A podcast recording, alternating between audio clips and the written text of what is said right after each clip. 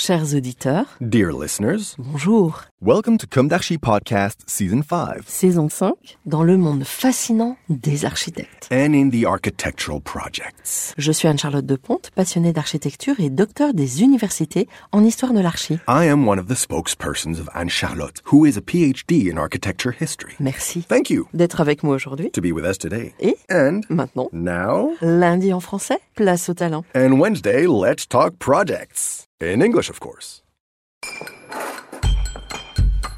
Bienvenue dans Comme d'Archi. Chers auditeurs, ravi de vous retrouver aujourd'hui en compagnie de Manal Rajdi. Bonjour Manal, Bonjour, bienvenue dans Comme d'Archi. merci beaucoup pour l'invitation. Je vous en prie. Vous êtes architecte et à la tête de l'agence que vous avez vous-même créée, Oxo.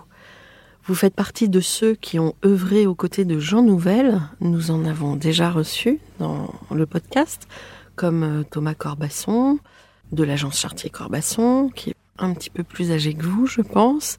Et de plus jeunes aussi, euh, Fabien et Anita Barthélémy d'Infabrique.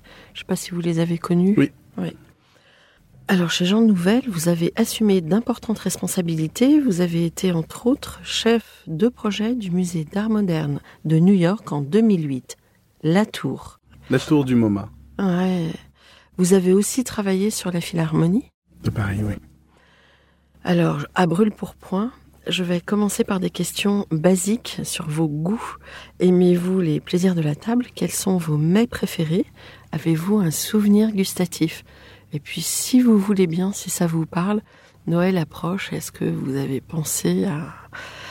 Est-ce que vous avez des idées de repas, euh, de nourriture pour le réveillon? Voilà. Beaucoup de questions à la fois. Oui, voilà. Euh, alors, euh, moi j'adore la cuisine, j'adore cuisiner surtout.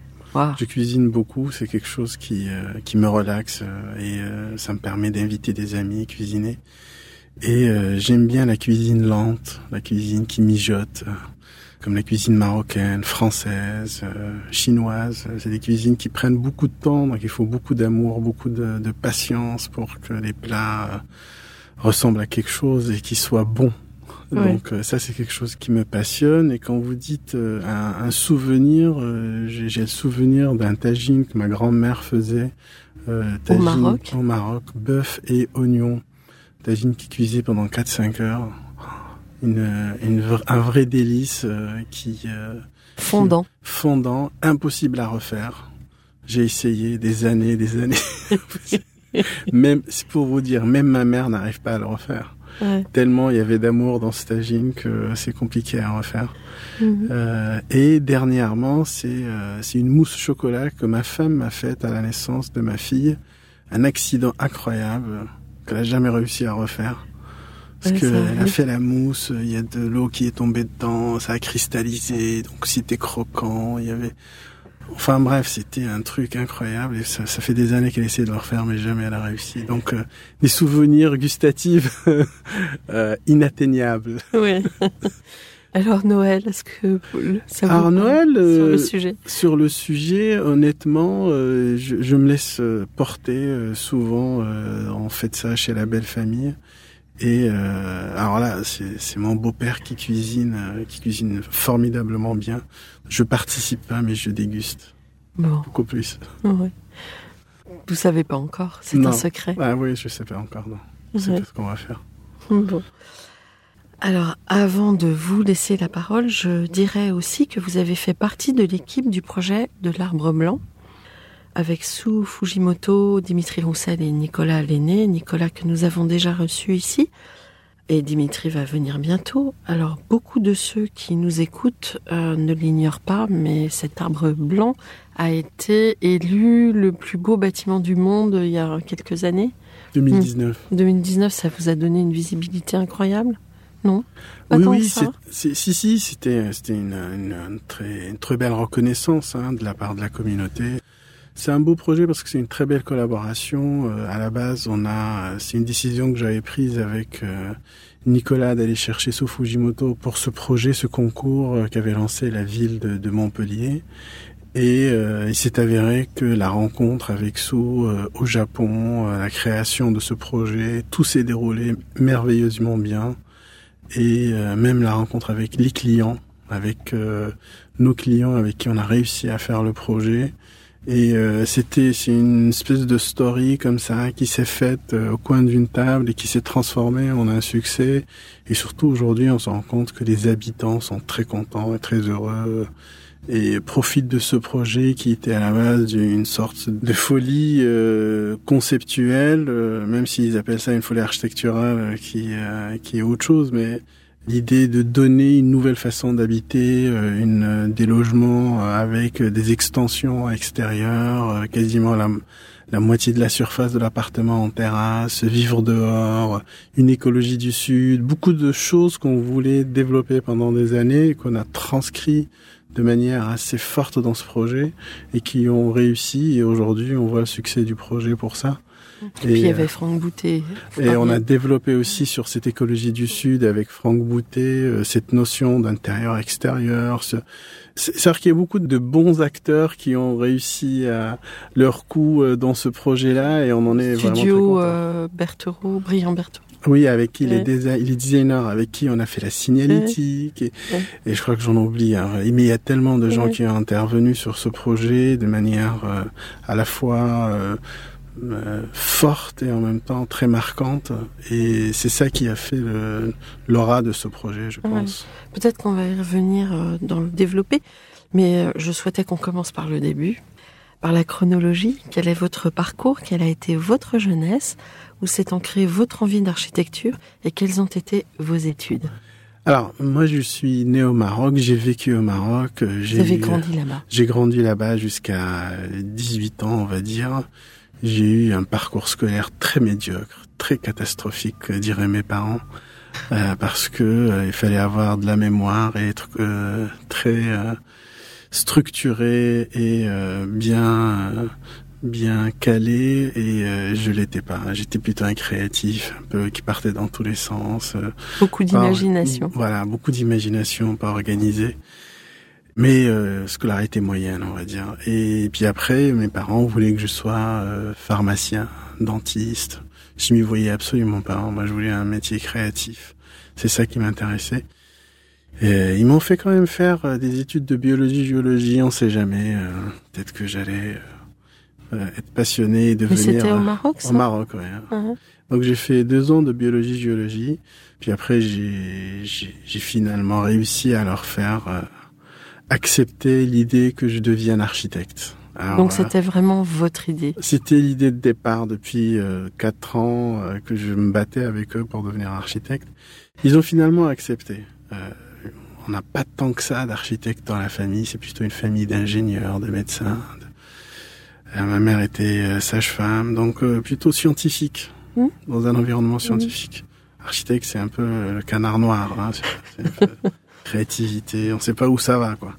Et donc, j'ai quand même un peu forcé et finalement ils ont accepté. Je suis allé faire mes études à la Cambre, première, ah, dans un premier atterrissage et atterri en Belgique deux ans à la Cambre.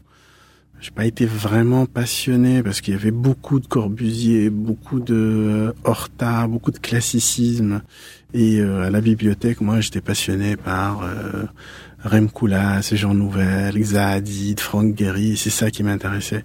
Donc, j'ai décidé de changer d'environnement. Je suis allé euh, visiter quelques écoles d'archi en France, dans l'école d'architecture de Nantes, qui m'a fasciné. Une sorte de lieux un peu euh, magiques entre la forêt, euh, complètement délabrée, avec des étudiants euh, perchés et des profs passionnants.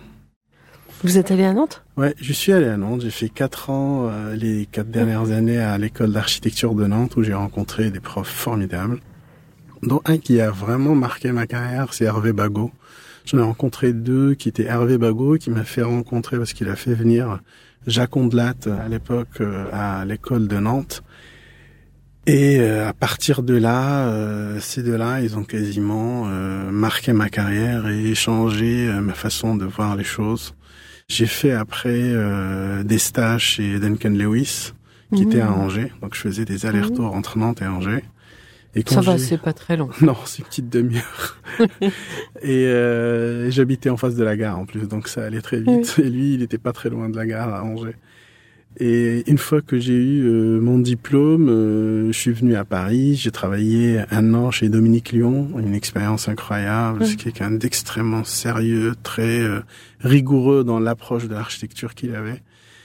Et puis après, je suis parti chez Jean Nouvel. Et euh, chez Jean, euh, j'ai pu euh, faire du concours, du développement, euh, rencontre avec ce bonhomme incroyable qui, euh, qui pense, qui vit, qui dort à l'architecture. Ouais, Donc ça, c'était fascinant. ouais, une énergie euh, Euh, complètement hors norme. Hors norme. Et quand vous y étiez, vous étiez nombreux?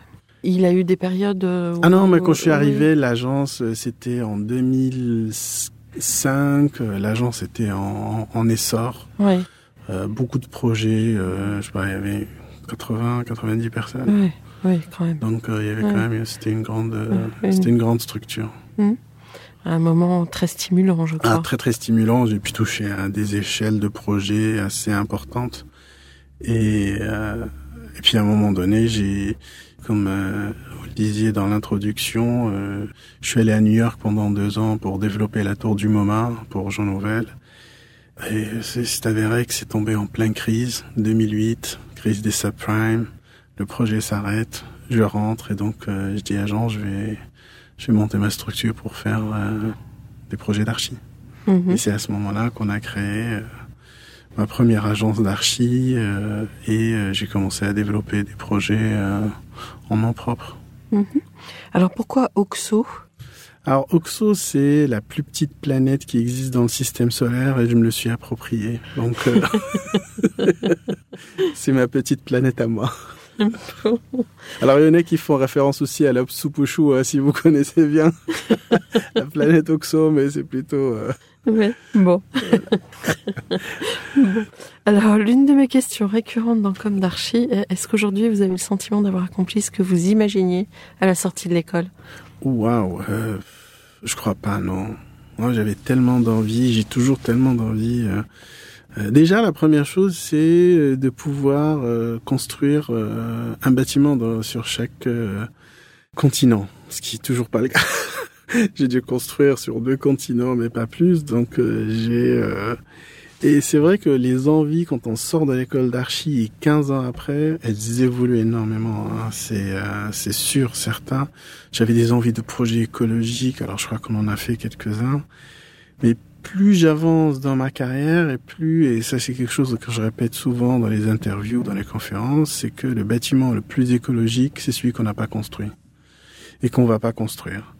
Et donc, euh, c'est très étonnant pour un architecte de dire que plus ça va, moins j'ai envie de construire, alors que j'ai des envies de construction. Mais euh, l'ambition environnementale et écologique que je développe euh, au sein d'Oxo fait que de moins en moins la construction est la réponse. Parfois, la réorganisation, la non-construction, la transformation du programme, le- la réadaptation de l'envie des maîtres d'ouvrage fait que parfois on évite. euh, je me suis même vu il y a pas longtemps euh, expliquer à un maître d'ouvrage qu'il fallait pas construire.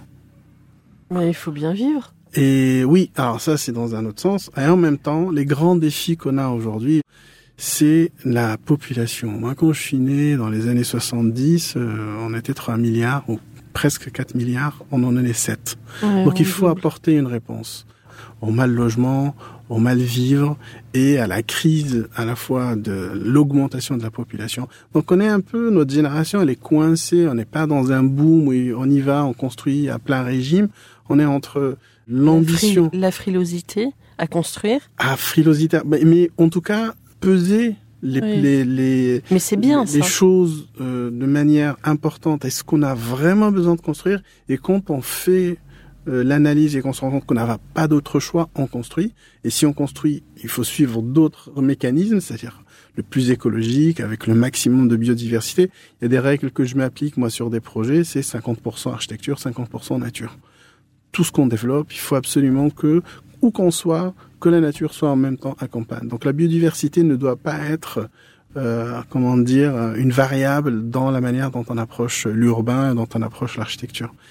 Mais donc c'est un sentiment qui est euh, intermédiaire entre faire et ne pas faire. Toujours peser le pour et le contre. On n'est pas, je crois pas en tout cas que notre approche soit euh, aller en construit barzinc partout tout le temps euh, parce qu'on est simplement architecte qu'on nous demande de le faire. On se pose la question avant.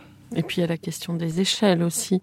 Alors cette densité euh, qu'il va falloir absorber, les problèmes climatiques, mais quand on voit une, la tour éclat par exemple,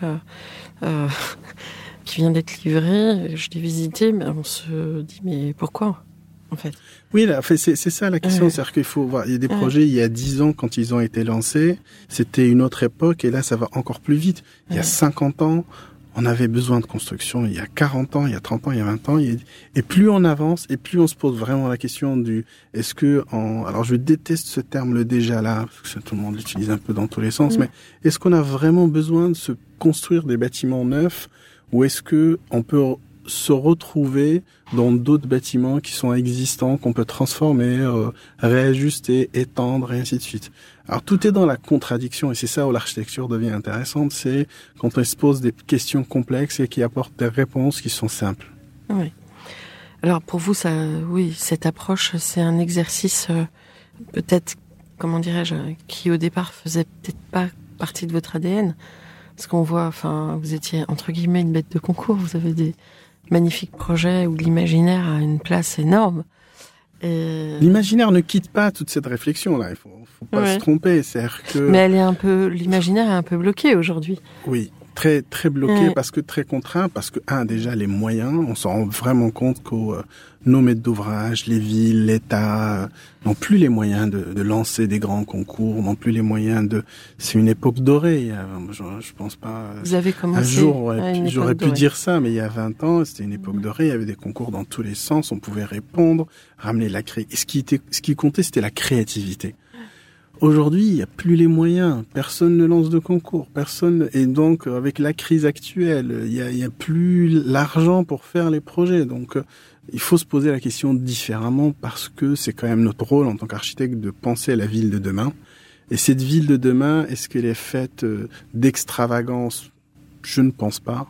Est-ce que c'est que de la retenue et c'est la mort, ce qu'on disait en, démarrage? Est-ce que c'est euh, c'est la retenue C'est quand même un peu subir la réglementation, subir euh, l'économie, et ça, ça aboutit à, à une flopée de bâtiments qui ne font aucun sens et qui sont que dans la... La belle architecture en général, c'est celle qui subit pas. Mmh. Alors justement, est-ce que vous pouvez nous raconter maintenant l'histoire de vos projets? On l'a déjà un peu évoqué, mais c'est quelque chose qui euh, qu'on essaye de développer et que j'essaie vraiment de, de, pousser à l'agence. C'est ce que je disais, c'est ce rapport à la biodiversité et euh, on, on, tombe souvent sur euh, trois grands thèmes. Euh, c'est euh, des architectures qui sont inspirées par la nature, des architectures qui intègrent la nature et euh, des architectures qui sont dans la nature. Et donc la nature étant un, une sorte de médium qui me permet moi de à la fois de développer quelque chose d'assez organique, pas forcément que dans les formes, mais dans la manière dont l'architecture est liée à son environnement ce que j'appelle moi l'architecture sensible du contexte, l'archéologie sensible du contexte, c'est travailler des architectures qui vont aller puiser dans l'environnement, dans l'ADN des lieux, dans le dans le, le fonctionnement, dans la météorologie, euh, des éléments qui vont faire que ces architectures vont être uniques. Alors, vous verrez jamais un bâtiment à main qui ressemble à un autre parce que les, les lieux, les environnements et la manière et surtout la programmation sont toutes différentes et ne sont jamais les mêmes. Et c'est pour ça qu'on arrive toujours avec des résultats extrêmement différents. Alors on est dans un process euh, très itératif dans la façon dont on fabrique l'architecture. Euh, on fait beaucoup d'essais, beaucoup de recherches pour vraiment essayer de faire en sorte que l'ensemble de ces données-là aboutissent à une qualité architecturale et environnementale qui soit euh, inégalable et surtout qui soit aussi euh, dans l'innovation dans chacun des thèmes qu'on va développer. Euh, dans le logement, comme on l'a fait sur l'arbre blanc, ou comme on est en train de le faire sur un projet à Marseille euh, qui s'appelle Archipel, euh, où on développe un projet à Marseille sans climatisation, avec que de la ventilation naturelle. À Marseille, là où il fait très très chaud. On fait en sorte que ce bâtiment-là soit intégré, enveloppé de nature, ce qui fait que ça rafraîchit le bâtiment, ça réduit sa température, ça le protège. Donc, voilà, c'est des actions qui sont souvent très locales avec l'environnement. On joue avec l'environnement, mais pour produire une architecture qui, elle, va être euh, extrêmement bénéfique pour euh, les, les usagers. Ces euh, habitants à Marseille, ils ont 30% de surface extérieure, des balcons, des jardins à tous les niveaux. Ils n'ont pas besoin d'utiliser de clim pour rafraîchir leur bâtiment, sauf peut-être un ou deux, trois jours. Sur ces jardins en hauteur, vous avez euh, construit Vous avez des retours sur l'expérience sur ce type de conception? Bah, ce qui se passe, c'est que en fait, les jardins qui sont en commun, ce sont des jardins qui sont entretenus par la, la copropriété, un jardinier qui vient les entretenir euh, régulièrement. Et puis euh, les jardins ou les espaces qui sont sur les terrasses, qui sont privés, sont gérés par les, les propriétaires eux-mêmes. L'expérience, c'est que il faut mettre des systèmes qui sont automatisés. Autrement dit, faut pas trop attendre que chacun cultive son jardin. Non, J'étais euh, très enthousiaste quand j'étais jeune architecte et plus ça va, plus je me dis non, il faut surtout pas demander aux gens de gérer leur jardin. Faut le faire à leur place si on veut que ça tienne dans le temps. Parce que il y a toujours des gens, mais, mais c'est pas par euh, méchanceté. Il y en a qui ont la main verte, il y en a qui l'ont, enfin, il y en a qui veulent trop faire. Je vois chez moi, par exemple, on a plein de plantes. Parfois, on en arrose une trop. Je passe derrière ma fille, ma fille passe derrière moi, on l'a arrosé deux, trois fois par semaine. La plante, elle tient pas. Donc, c'est normal, à un moment donné, le vivant, elle a besoin d'une sorte... Alors, quand c'est quelqu'un qui le fait de manière euh, récurrente, qui est dans le métier, il va tout de suite voir qu'on a trop, pas assez touché le sol, la terre elle est humide, pas humide, et donc les plantes durent dans le temps, et c'est ça l'objectif. Et quand on le fait de manière un peu pas professionnelle, bah on risque de dédommager, et donc euh, c'est là où on voit une zone qui est verte et une zone qui l'est. donc il y a quand même, et je trouve ça aussi intéressant, c'est que euh, par exemple sur Marseille, on a sur des, des étages intermédiaires, on a mis des jardins communs jardin commun. Alors c'est pas les, les, les, les, habitants qui s'en occupent, c'est un jardinier qui va s'en occuper. Mais c'est intéressant aussi que les gens euh, puissent être proches de ces espaces-là, qu'ils puissent en profiter, voir comment c'est entretenu pour revenir chez eux, répliquer la même chose. Donc il y a aussi une question de transmission aussi. Si on veut que le vivant fasse partie de notre vie du quotidien, ça peut pas être euh, un élément isolé, euh, muséifié et qu'on n'y touche pas. Non, il faut que qu'on voit, qu'on se trompe, qu'on recommence. et c'est comme communauté qu'on va réussir à faire en sorte que les lieux seront encore plus vivants. C'est quand on dit aux gens faites, ne faites pas, où ça devient difficile. Il faut leur montrer. Et à un moment donné, ils vont se l'approprier, ils vont pouvoir savoir faire. Peut-être aussi qu'il faudrait euh, inventer une nouvelle matière en classe qui s'appellerait cultiver son jardin. C'est vrai. Hein mais alors, euh, on a l'impression que tout le monde sait faire ça, mais finalement, on se rend compte que c'est quand même un peu plus complexe, mm. un peu plus. Euh, ça fait plus de 20 ans que je cultive des plantes chez moi. Et je me rends bien compte qu'il y a des plantes qui peuvent résister, celles qui peuvent pas résister. Il y en a qu'il faut, euh, qui ont une durée de vie. Il y en a, et j'apprends tous les jours avec mes, mes propres plantes en intérieur. Quoi. Mmh. Alors il y a des endroits chez moi, c'est une forêt, et d'autres un peu moins. Donc on sait que la lumière aussi, les lieux et l'environnement est très important pour ces euh, euh, pour les plantes. Donc il y a un truc, euh, effectivement, il y a une. Euh, mm. Moi, j'ai eu la chance de faire de la biologie et de la géologie, et donc d'étudier un peu les plantes. Mais vous aviez déjà cette appétence pour Alors, c'est un accident. ce regard. C'est un accident. C'est l'accident de mon parcours, c'est que l'insistance de mes parents, finalement, s'est avérée la clé de, de l'architecture que je suis en train de faire aujourd'hui c'est d'avoir étudié l'infiniment petit, l'infiniment grand. Et pour moi, aujourd'hui, l'architecture, c'est un peu la synthèse des deux. Si j'arrive à bien comprendre les, les, environnements et les enjeux qui sont à l'échelle planétaire de, c'est pour ça que depuis le début, j'ai parlé de changement climatique. Moi, ça fait 15, 20 ans que j'en parle. Tout le monde s'en foutait à l'époque. C'est vrai qu'il y a eu euh, tout d'un coup un virement quand on a commencé à bah, sentir ces étés très chauds qui se sont accumulés. Avant, il y a un changement aussi de l'état des politiques qui ont commencé à comprendre ce que ça voulait dire et qui commençaient à pousser vers euh, une réglementation qui pouvait aller dans ce sens-là. Et aujourd'hui, c'est devenu presque commun. C'est pour ça qu'il faut inventer autre chose. Mais alors, vous avez, euh, oui, dans vos bâtiments aussi un rapport avec le paysage, qui avec le grand paysage, qui est très fort. Très important, très très important. Bah, c'est là où je dis la grande échelle m'intéresse autant que que la petite. Parce que j'essaie toujours d'inscrire les bâtiments dans un environnement qui est très très large. On dézoome beaucoup avant d'arriver au détail du projet et du programme. Et euh, notamment un projet qu'on a fait avec Duncan Lewis euh, en Champagne-Ardenne, c'est un lycée où vraiment c'était le mouvement de la montagne, de la Meuse, de la, des méandres qui ont créé le projet euh, dans un dans un dénivelé qui faisait que le projet appartenait à une échelle qui était beaucoup plus globale quoi. Mhm. Donc ce rapport à la grande échelle est, euh, est quelque chose qui m'a continué à me fasciner parce que c'est d'une complexité mais en même temps c'est d'une finesse de compréhension qui demande autre chose que euh, juste de la construction. Il faut ramener de la sensibilité, il faut ramener un peu une compréhension territoriale pour produire de l'architecture.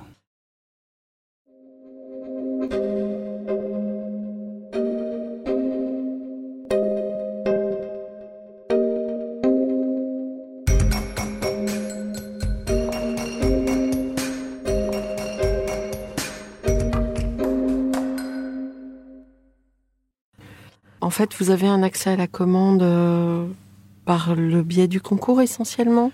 Ou est-ce que vous arrivez maintenant à quand même avoir... C'est un une- petit changement dans ma, Ouais. dans ma carrière, c'est que je commence à avoir un peu de commandes directes. Oui. Mais euh, moi, j'ai commencé avec le concours, comme Oui. euh, vous le disiez au début, c'est que c'est la culture du concours marché public. On en a gagné plein, on en a construit, et au fur et à mesure, ça s'est transformé. Quand l'État faisait plus de concours, on a commencé à faire du concours privé. Et ainsi de suite, avec l'époque des réinventés, on en a gagné quelques-uns. Il y en a qui ont abouti Non. il y a eu mille arbres, c'était très ambitieux. très très ambitieux. Il a, il a mis l'arbre et euh, a, a été, et, et comment dire, s'est cassé la gueule sur l'autel des, des problématiques politiques euh, et euh, des, des batailles politiques internes. Là aussi, Franck Boutet, qui était venu dans Comme d'Archine, nous en avait beaucoup parlé. C'était vraiment intéressant. C'était très très intéressant. On avait euh, fait vraiment euh, évoluer beaucoup de choses. C'est marrant quand j'y pense. Le, le projet Mille arbres, c'est vraiment la synthèse d'une phrase que répétait beaucoup Jacques Ondelat, c'est faire programme, c'est faire projet. Mm. Et dans, ce qui est assez rare quand on est architecte, c'est qu'on a fait le programme de Mille arbres avec le client. Mm. C'est pas le client qui est venu avec. On a, la question s'était posée qu'est-ce qu'on devait faire à cet endroit-là? Donc on a fait le programme et le programme en est résulté que c'était une micro-ville au même endroit. On a mis du logement, des bureaux, un hôtel, euh, une crèche, euh, une salle de jeu pour enfants. On a mis un foot court avec euh, des, des services, une gare routière. Vous imaginez le programme que c'était, cette, cette densité et une forêt qui venait envelopper tout ça. Oui, et puis qui apport- la forêt apportait un Tout, beaucoup de bien-être choses. Elle rapportait tellement au de choses. carrément au Au quartier. quartier, il y avait la- un toute- parc. ouais. Il y avait un parc, elle réduisait de 3-4 degrés la température environnante. Et la nature, c'était ce lien direct de chacun des programmes avec l'extérieur. Donc on était dehors, on était dedans, on habitait dans une forêt. Tout ça, c'était vraiment les ambitions d'un projet qui était utopique, qu'on a transformé en un projet qui était réel. On est allé jusqu'à déposer un permis, mais bon. On aurait bien aimé le voir. Nous aussi. Bon.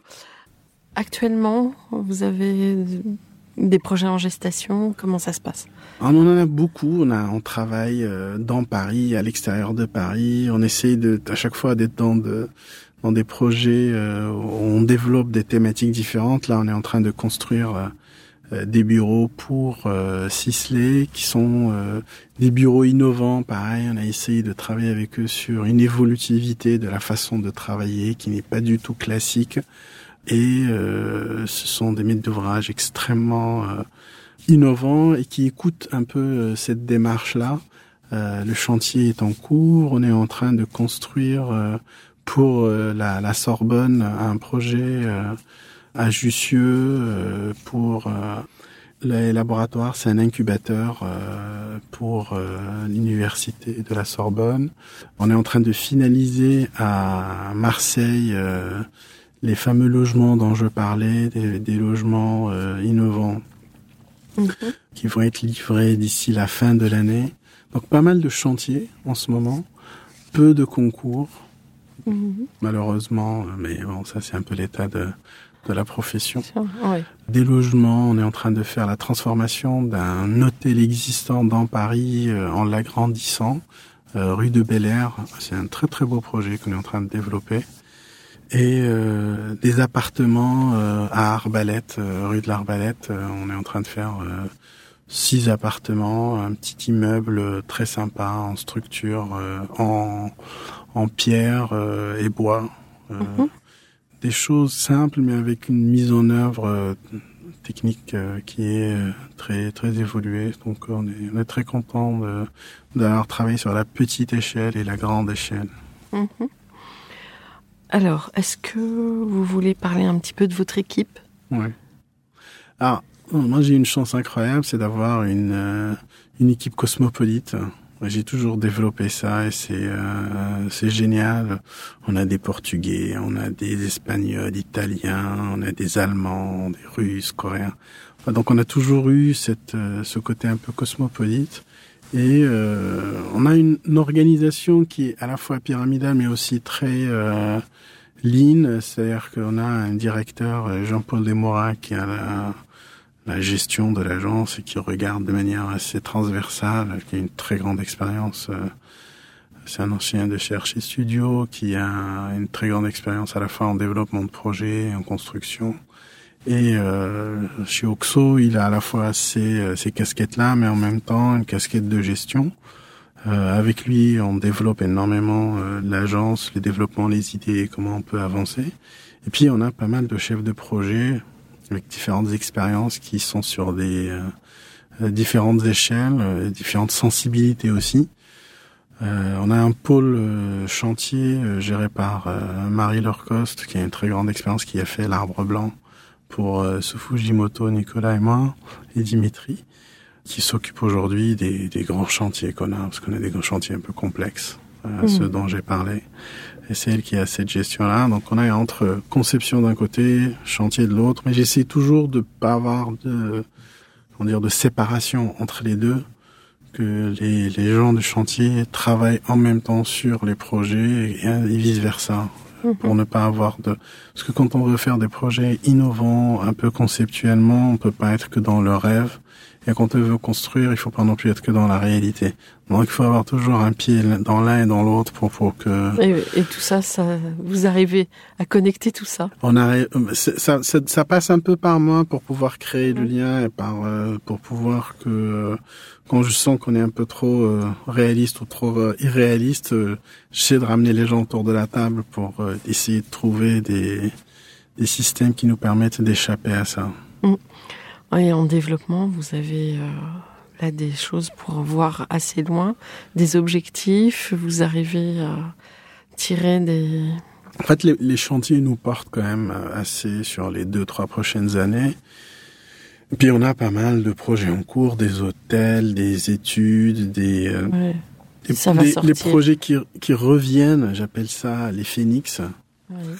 qu'on a gagné il y a quelques années et qui reviennent sur la table. Peut-être qu'ils vont redémarrer, peut-être pas. On en Mm. parle avec les clients, on fait des réunions avec les villes. C'est pas simple. C'est en ce moment, je- franchement, euh, la complexité de la situation financière fait que j'en entends pas beaucoup. Mais on a beaucoup d'espoir que ça redémarre un jour. Ouais. Donc, euh, Faut tenir jusque là, mais faut, faut être tenir jusque là. Il faut. C'est ça le métier. Et, et et je regarde et je, je constate que quand on est architecte, ce qui est le plus dur, c'est de durer. Mhm. Donc, faut toujours avoir de l'énergie pour aller euh, développer. Puis, avec euh, certains clients que j'ai avec qui je m'entends bien, on développe des concepts aussi euh, qui pourront voir le jour, le jour où il y a des, des investisseurs et des gens qui ont les moyens. Mhm. Euh, on développe même des choses dans le métaverse, par exemple. Euh, je travaille avec une université dans le métaverse, donc on crée des, des lieux pour que la créativité continue, parce qu'un architecte qui, qui arrête de dessiner, c'est un architecte à un moment donné qui ça. Surtout que je pense que vous, vous avez un imaginaire puissant. C'est gentil de, Si, de le remarquer. Euh, Donc il faut pas non, que je m'arrête, mais c'est c'est un peu une Non, mais gymnastique le, le métaverse euh, le- va vous, ouvrir certainement des champs. J'essaie de Euh. pas être que là-dedans, mais je pense Ouais. qu'il faut, les architectes doivent s'approprier ces lieux-là. On sait que c'est des futurs lieux euh, qui vont devenir des lieux où on va pas que travailler, on va apprendre, on va enseigner. Et c'est ça qui m'a intéressé dans le métaverse qu'on a développé, c'était que c'était un lieu d'enseignement. Et donc, on a inventé un métaverse pour que les étudiants puissent se sentir bien dans un lieu et pas les, les on va dire euh, les, les métaverses de jeux vidéo, on est dans quatre cubes. Non, la première règle que j'ai imposée, c'est que si je vais dans le métaverse pour créer un imaginaire qui soit développé, qui soit incroyable, qu'on voit pas dans la vraie vie. Donc on a dessiné une sorte d'université. Si on devait la construire, ça coûterait 10 milliards. Mais euh, dans le métavers, c'est possible. bon, euh, j'espère que vous allez inspirer les maîtres d'ouvrage. on espère aussi. euh, alors justement, l'architecte est amené à projeter sur un temps long, très long, avec cette symbolique de la construction. Aujourd'hui, on vit des temps très compliqués. Quel euh, éclairage donneriez-vous à tout à chacun pour appréhender ce monde dans lequel on vit? Bah, un très bon éclairage. Moi, je reste foncièrement positif. Je suis un, un optimiste euh, né et j'ai toujours pensé que l'humain a la capacité de produire des architectures, des environnements, des règles qui vont être très agréables et bonnes pour lui. Aujourd'hui, euh, quand on, on, essaie de se projeter, en tout cas moi, quand je me dis que je me projette dans le futur, j'y vois un monde où on a réussi à être euh, apaisé par rapport à, à tout ce qui est technologie, parce que aujourd'hui on est dans un monde où la technologie prend beaucoup, beaucoup, beaucoup d'importance. Mhm. On va, même avec l'intelligence artificielle, je pense que dans les années futures, pour moi, tout ça va être un tout petit peu plus équilibré, beaucoup plus sain on va avoir des environnements bâtis qui soient beaucoup plus sereins, la biodiversité qui a réussi à prendre un peu euh, une grande place dans le débat. Euh, et on a trouvé des technologies de mise en œuvre qui sont beaucoup plus euh, respectueuses de l'environnement, beaucoup plus écologiques, et on ne sera pas en train de s'accabler de construire. Parce qu'aujourd'hui, c'est ça, c'est que vu qu'on n'a pas les bons outils, on est en train de se forcer à faire des choses qu'on veut pas faire. Et donc, tout le challenge de notre métier, c'est de développer des technologies qui soient à la fois écologiques, qui nous permettent de construire et de répondre aux vrais besoins euh, à l'échelle de, de l'habitat, à l'échelle de, de, ce qui nous entoure, et, et, en même temps sans être dans euh, dans la remontrance ou d'être dans cette euh, écologie punitive où euh, si on fait ça, il faut enlever ça. Si donc il faut, je pense qu'il faut un peu d'apaisement dans notre dans notre métier, dans notre euh, reconquérir une certaine liberté. Et ça, ça viendra avec la, ça apportera la liberté, euh, la, la, la, jouissance aussi euh, de la créativité humaine. Je pense que c'est ça aussi. Parce que là, on la brime plus. Ouais. Et je pense que cette créativité est nécessaire parce que c'est si on fait tout ça, c'est pour rendre les gens libres, pour qu'ils puissent à un moment donné être créatifs et bien vivre leur vie. Mm. Alors, je crois que Imaginez le monde de demain, vous y avez répondu. Quel conseil donneriez-vous aux étudiants en architecture? Ah, celle-là, elle est dure. C'est tellement de conseils que j'aimerais leur donner. Euh. Déjà, je pense qu'il y a un truc très important qu'on ne dit pas assez aux étudiants, c'est qu'ils doivent développer un réseau, un network. Je rappelle, j'ai fait une, j'avais fait un discours dans une école d'archi euh, pour des jeunes diplômés. Je leur ai dit, euh, première chose d'effort, c'est développer votre réseau. Déjà, quand vous êtes à l'école d'archi, développez votre réseau avec les gens, avec les profs, avec tous les gens qui vous entourent. Parce que c'est des choses qui vont vous servir 20 ans plus tard. Euh, il faut développer un réseau, il faut s'intéresser à l'autre. Donc, euh, un remède contre le repli actuel, important. Euh, ambiant. Très important. S'intéresser à l'autre, c'est s'ouvrir à tous les autres métiers, toutes les autres personnes, toutes les autres religions, toutes les autres obédiences. Il faut s'ouvrir à l'autre parce que l'échange permet d'apaiser le monde et d'aller mmh. vers l'autre et de comprendre l'autre. Mmh. Aujourd'hui, on se renferme tous. Tout ce qui nous entoure faire que euh, on est mieux chez soi et on se comprend plus quand on est entre soi. Alors que moi, mon vœu, c'est que les gens s'ouvrent aux autres pour que plus d'apaisement soit apporté. Et on se rend compte que l'enrichissement se fait là-dedans. L'une des plus belles inventions de notre époque, c'est le métissage. Comment on métisse les choses, à la fois pas que dans les arts, dans la culture. en général, c'est ce qui donne les plus beau design. Certainement. Certainement, j'en suis convaincu.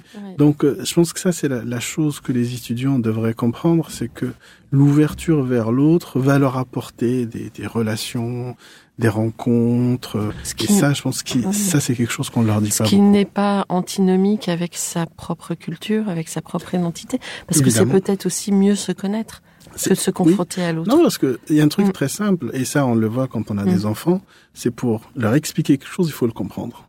Pour expliquer ta culture à quelqu'un, mm. il va falloir la comprendre. Donc tu te poses d'abord ta question sur tes convictions et après tu vas les expliquer. Mm. Et c'est pour ça que l'échange est important.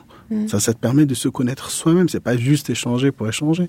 Non, c'est que ça se permet de se connaître soi-même et à ce moment-là, on est capable d'expliquer et en même temps de comprendre l'autre. Parce que l'exercice se fait dans l'autre sens. Et donc cet échange-là est très important. Les étudiants doivent aller dans son et puis euh, s'intéresser à tout ce qui qui est naissant nouveau aujourd'hui, leur façon de concevoir l'architecture n'aura rien à voir avec celle que nous on a. Le crayon, le, eux, ils sont plutôt dans l'intelligence artificielle et le prompt. C'est-à-dire qu'il faut qu'ils s'intéressent à, à prompter, à utiliser toutes les technologies. C'est ce qu'on fait aussi euh, nous-mêmes pour essayer de comprendre vers où ça va. Euh Dali, euh, regarder Midjourney, tout ça, c'est important qu'ils comprennent ce que c'est. Mais ça ne veut pas dire que c'est un raccourci euh, vers euh, la rapidité ou la médiocrité ou non, il faut d'abord comprendre ça, mais en même temps revenir aux planches, dessiner, comprendre pourquoi on fait les choses, euh, apprendre à dessiner à la main, visiter les architectures parce que on ne leur dit pas assez une architecture, ça se regarde pas sur du papier glacé, ça se visite. Moi j'avais le prof Hervé Bagot qui était génial, il nous mettait dans un car, il nous amenait en Suisse, on visitait toutes les grandes architectures de Herzog et de Meuron, Jean Nouvel, Botta. On revenait, on partait visiter euh, des euh, des marais salants, bah, des serres, euh, des usines de pétrole. Est-ce que tout ça, ça fait du sens quand tu visites une usine? Rien n'est gratuit dans une usine, tout a, une raison d'être. Quand tu vas visiter une grande architecture, tu comprends comment on construit. Les architectures se visitent. Et ça, on le dit pas assez aux étudiants. Ils regardent les magazines, regardent, je sais même plus les magazines, maintenant c'est sur Internet, ils regardent Google, c'est des recherches automatiques. Donc, ils ont l'accès à l'automatisme et à l'intelligence artificielle. Il faudrait qu'ils le connectent avec quelque chose qui est plus réel, qui est la vraie architecture classique, moderne, future. Tout est à regarder. Chaque détail est à regarder. Et ça, ça va faire qu'à un moment donné, ils vont trouver leur essence et ils vont produire leur architecture. Un mot de la fin? Ben, Merci pour l'invitation. Ben, c'est avec grand plaisir. Je sais pas, vous vouliez peut-être ajouter quelque chose sur euh, qui vous tient à cœur, sur un projet, sur. Euh... Euh, non, c'est ce que le, mot de la fin, c'est euh, moi j'ai eu une chance incroyable d'avoir eu un parcours avec des rencontres qui sont qui sont enchaînées. Mais c'est que vous les méritez. Mon grand-père disait euh, quelque chose d'incroyable, c'était on a les gens qu'on mérite. Oui, je pense. Et euh, souvent c'est la façon dont on approche les gens qui fait que et euh, moi j'ai une équipe incroyable qui qui broche d'arrache-pied, j'ai une chance incroyable d'avoir une femme qui me soutient, des clients qui sont parfois gentils, parfois pas, mais on va retenir le côté gentil et qui croient surtout dans les projets qu'on fait parce que euh, c'est pas évident aussi. C'est faire un projet d'architecture c'est d'une complexité ça dure dans le temps c'est et ça moi j'ai je, tous les jours je me réveille je me dis waouh quelle chance on vous encourage vraiment à continuer parce que cet imaginaire bâtisseur que vous incarnez fortement il est très très utile là on, on vient de recommuniquer sur euh, la Five de Manuel Gautran à Paramata. Je trouve que c'est chouette que ce type de bâtiment puisse encore exister. Il faut batailler pour ça. Oui. Mm. Voilà. C'est chouette. Et donc, euh, bah, on va être attentive à tout ce qui sort d'Oxo. Bah, il y a la, monographie qui, euh, qui est sortie chez chez Skira Paris. Et, et on va bientôt annoncer une signature donc on postera ça sur les réseaux, sur notre Instagram pour dire euh, quand est-ce qu'on fait une séance de dédicace. On peut trouver euh, votre bah monographie partout, dans toutes les bonnes librairies euh, où il y a des livres d'architecture, vous allez la trouver. Bon, bravo. Merci beaucoup, Manal. Merci beaucoup. Sur témoignage. Chers auditeurs, merci pour votre écoute. Rendez-vous la semaine prochaine pour un nouveau numéro. D'ici là, prenez soin de vous. Au revoir. Merci beaucoup. Au revoir.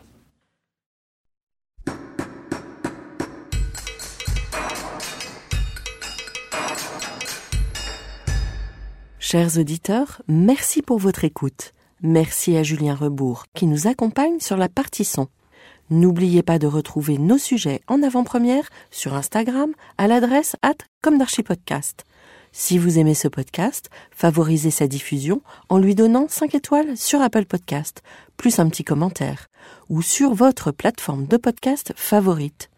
Et surtout, abonnez-vous pour écouter tous nos épisodes gratuitement. À bientôt!